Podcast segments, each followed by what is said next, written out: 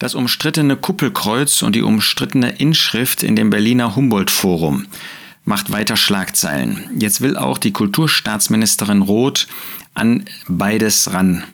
Sie will sich nicht mit dem Kreuz und auch nicht mit der umstrittenen Inschrift auf der Kuppel des Berliner Humboldt-Forums abfinden. Äh, sie sagte ausdrücklich, wir müssen uns dringend darüber verständigen, wie das Humboldt-Forum zu einem Ort der Weltoffenheit werden kann. Man übersieht bei dieser ganzen Sache, und äh, für uns ist ja die Politik äh, letztlich egal, ähm, nicht egal in dem Sinne, ähm, dass, dass wir nicht ähm, womöglich unter der Politik leiden, auch unter den Entscheidungen, die die Politik trifft. Das erleben wir ja tagtäglich in ganz verschiedenen Bereichen. Ähm, aber wir haben eben nichts mit der Politik zu tun, in dem Sinne, dass wir darauf keinen Einfluss nehmen und äh, dass wir ohnehin wissen, dass diese Welt dem Bösen entgegengeht, dass der Jesus nach Johannes 16 schon gesagt hat, dass diese Welt unter dem Gerichtsurteil Gottes steht und dass das, was von Regierenden, äh, von Regenten, von ähm, den Politikern, von der Regierung entschieden wird, dass das natürlich alles Teil dieses Systems des Teufels ist, was dem Gericht entgegenläuft. Dennoch lässt uns das natürlich nicht kalt, weil es hier um etwas geht, was mit unserem Glauben zu tun hat. Was oft übersehen wird, dass es sich ja hier um ein historisches Zitat des Königs Friedrich Wilhelm IV. von Preußen handelt, der auf dem Bau der Schlosskapelle verschiedene Bibelverse zusammensetzte. Es ist in keinem anderen Heil ist auch kein anderer Name der Menschen gegeben, denn in dem Namen Jesu zur Ehre Gottes des Vaters. Dass in dem Namen Jesu sich beugen sollen alle aller derer Knie, die im Himmel und auf Erden und unter der Erde sind. Kritiker sehen in diesem Zitat einen christlichen Unterwerfungsanspruch und Herrschaftsanspruch der Hohenzollern gegenüber den demokratischen Bestrebungen damals im Jahre 1848. Und dem will man jetzt in dem säkularen Berlin, in dem weltlichen Berlin an den Kragen. Natürlich passt das nicht mehr in unsere heutige Zeit. Wenn man sieht, dass schon Kirchenvertreter der katholischen und der evangelischen Kirche zusammen äh, mit ähm, Muslimen, mit Juden zusammen beten, als ob man zu demselben Gott beten würde. Ähm, und man weiß genau, dass ein Muslim äh, nicht an den Gott der Bibel glaubt. Man hat sich einen Götzen gemacht. Und auch die Juden, die Jesus Christus nicht als Gott anerkennen, als den ewigen Sohn Gottes, haben damit, seitdem der christliche Glaube gegeben wird, auch nicht den Gott der Bibel, den sie anbeten. Sie werden einmal zurückkehren, äh, wenn die ähm, Gläubigen der heutigen Zeit entrückt sein werden, und dann wird sich Gott diesem Volk wieder zuwenden und dann werden sie auch erkennen, dass genau dieser Jesus, den sie damals an das Kreuz gebracht haben, den wir die Nationen gekreuzigt haben, dass dieser Jesus nicht nur einfach ein Mensch war, nicht nur ein vorbildlicher Mensch, sondern dass er selbst ihr Messias war, dass er selbst der ewige Sohn Gottes ist, dass er selbst Gott ist und dass sie damit letztlich den, der Gott ist, als Mensch hier gekreuzigt haben. Ähm, das zeigt schon mal, ähm, wie verwirrt unsere Zeit ist, dass selbst ähm, Glaubensvertreter, sogenannte Glaubensvertreter, alles auf eine Stufe stellen und damit natürlich den Weg bereiten, dass man überhaupt nichts mehr akzeptiert. Und äh, viele übersehen, dass das Christentum, also das, was die Bibel über Christus und den christlichen Glauben sagt, tatsächlich einen Anspruch erhebt, allein wahr, allein gültig zu sein. Nehmen wir ähm, die zwei Hauptverse, aus denen diese Inschrift sich zusammensetzt. Apostelgeschichte 4, da sehen wir, dass der Apostel Petrus ausdrücklich sagt über den Herrn Jesus, dieser ist der Stein, der von euch, den Juden, den Bauleuten verachtet, der zum Eckstein geworden ist. Und dann fügt er hinzu, Apostelgeschichte 4, Vers 12, und es ist in keinem anderen das Heil, denn es ist auch kein anderer Name unter dem Himmel, der unter den Menschen gegeben ist, den, in dem wir errettet werden müssen.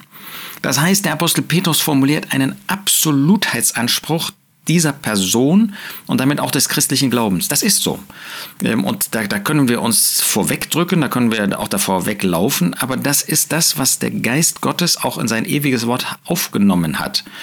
Und da kann man als äh, natürlich atheistische Kulturstaatsministerin ähm, oder als Atheist überhaupt, da kann man natürlich dagegen wettern. Da kann man sagen, ja, ich bin ja Christ, aber Christ heißt weltoffen, Christ heißt, ähm, dass alles äh, aufgenommen werden muss, dass jeder auf seine Fasson glücklich werden kann. Und damit widersteht man letztlich Gott. Damit widersteht man dem Wort Gottes. Und Gott gibt diesen Absolutheitsanspruch nie auf. Wir sollen den natürlich in Liebe, in Demut, in Sanftmut weitergeben, aber in absoluter Klarheit. Wir können hinter diesen Absolutheitsanspruch der Person des Herrn Jesus und des christlichen Glaubens nicht einen Schritt zurückweichen. Warum nicht?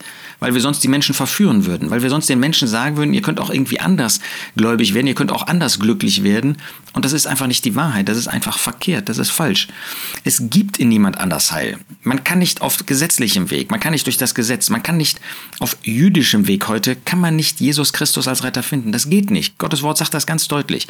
Man kann erst recht nicht auf buddhistischem, auf hinduistischem, auf Islam islamistischem äh, Boden kann man nicht gläubig werden. Nein, es gibt nur das Wort Gottes, die Bibel. Nur durch diesen Glauben, der im Christentum nach Gottes Wort, nach dem Neuen Testament verkündigt wird, nur auf diesem Weg gibt es Glauben. Äh, da kann man natürlich jetzt die Inschrift kann man wegmachen und ähm, nochmal, wir als, als Christen, als Gläubige haben damit nichts zu tun. Wir nehmen das hin, ähm, weil wir uns nicht in die Politik einmischen und weil wir natürlich wissen, dass äh, die Politik und dass auch ähm, die Menschen um uns herum, dass sie das nicht diesen Absolutheitsanspruch von Christus, von Gott, von dem Gott, wie er in der Bibel uns vorgestellt wird, ähm, weil man den nicht mehr haben will. Aber die Tatsache als solche bleibt dabei bestehen. Und die gilt auch im Blick auf die Person des Herrn Jesus, wie das der Apostel Paulus in Philippa 2 ausdrückt. Da wird erst gezeigt, wie der Herr Jesus, der Gott ist, der da in Gestalt Gottes war, es nicht für einen Raub achtete, Gott gleich zu sein, er ist Gott, sondern sich selbst zu nichts macht und Knechtsgestalt annahm, der sich so erniedrigt hat, ja bis zum Tod, ja zum Tod am Kreuz, Vers 8. Und dann heißt es in Vers 9, darum hat Gott ihn auch hoch erhoben und ihm den Namen gegeben, der über jeden Namen ist, damit in dem Namen Jesu jedes Knie sich beuge der himmlischen und irdischen und unterirdischen und jede Zunge bekenne, dass Jesus Christus Herr ist zur Verherrlichung Gottes des Vaters. Das heißt, vor dem Herrn Jesus wird sich einmal jeder beugen. Das kann ich natürlich heute ablehnen. Das ist eine Frage des Glaubens, ob ich das annehme, dieses Wort Gottes. Aber es ist so. Und das wird jeder Mensch, wird das einmal merken. Und wir beten dafür, äh, dass es viele Menschen heute noch äh, vor ihrem Tod merken. Dass viele das vor ihrem Tod anerkennen und sich deshalb vor dem Herrn Jesus beugen, ihn als Retter annehmen, ihm ihre Sünden bekennen. Und zugeben, dass es nur durch das Werk des Herrn Jesus am Kreuz von Golgatha Rettung gibt und dieses Werk dann auch für sich in Anspruch nehmen. Wer das nämlich nicht tut, der geht verloren. Der mag heute diese Inschrift löschen, der mag sie ausradieren. Das kann man heute tun. Aber die Wahrheit, die dahinter steht, die kann man nicht auslöschen. Denn die ist da und die wird auch heute noch verkündigt. Die wird in China verkündigt, die wird in Nordkorea verkündigt von solchen, die bereit sind dafür zu sterben. In Deutschland lassen sich Kirchenvertreter auf Mundtot machen. Und wir, die wir an den Herrn Jesus glauben, lassen uns leider auch einschüchtern. Nun, wir sollen das auf eine angemessene, auf eine äh, geeignete Weise, vor allen Dingen in der rechten Gesinnung tun, aber wir sollen hinter diesem Anspruch nicht eine, äh, einen Millimeter zurückweichen. Der Herr Jesus ist der Herr, der Herr Jesus ist der Sohn Gottes und an ihm kommt niemand vorbei. Entweder jetzt als Retter nimmt man ihn an oder man wird ihn als Richter kennenlernen. Deshalb werben wir für die für diesen Glauben. Wir werben dafür, ihn als Retter anzunehmen, dann beugt man sich heute schon vor ihm. Später einmal wird man sich notwendigerweise vor ihm beugen, die himmlischen, die irdischen und sogar die unterirdischen. Es gibt niemand, der sich nicht vor ihm beugen muss. Aber wir können das auch aus frei, ja, freiem Willen kann ich das nicht nennen, aber von Herzen gerne heute schon tun, wer an den Herrn Jesus glaubt. Dann ist er gerettet für Zeit und Ewigkeit. Das wünsche ich jedem, der diesen Podcast hört.